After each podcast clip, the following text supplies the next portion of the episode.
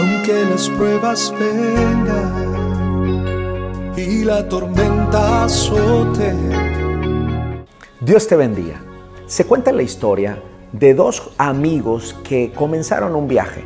Durante el viaje tuvieron una gran discusión y uno le dio una gran bofetada a su otro amigo.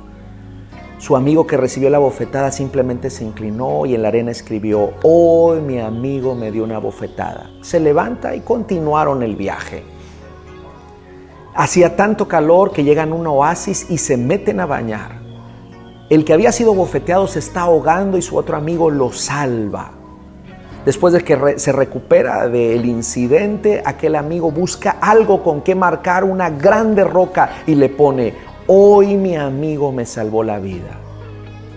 Su amigo que había salvado su vida está intrigado y le dice, oye, ¿por qué cuando te abofeteé lo escribiste en la arena? ¿Y por qué cuando te salvé lo escribiste en la roca?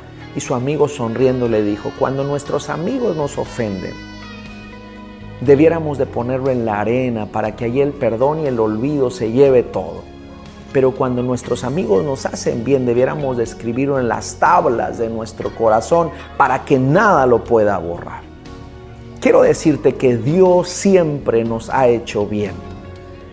Y el Señor nos ha dado de su bendición y su salvación a través de Cristo Jesús. El Salmo 9 es un salmo donde el escritor está contento, alegre, reconociendo todos los favores de parte de Dios. El salmo comienza con una hermosa expresión. Te alabaré, oh Jehová, con todo mi corazón, contaré todas tus maravillas. Me alegraré y me regocijaré y cantaré a tu nombre, oh Altísimo. Qué hermosa expresión. El Salmo 9 al menos tiene cinco cosas por las cuales el escritor está contento y siente alegría en su corazón. Y quiero recordártelas hoy. Si hay falta de razones para estar contento, hoy te las quiero recordar. Número uno, Jehová permanece para siempre. Dios siempre está disponible para ti.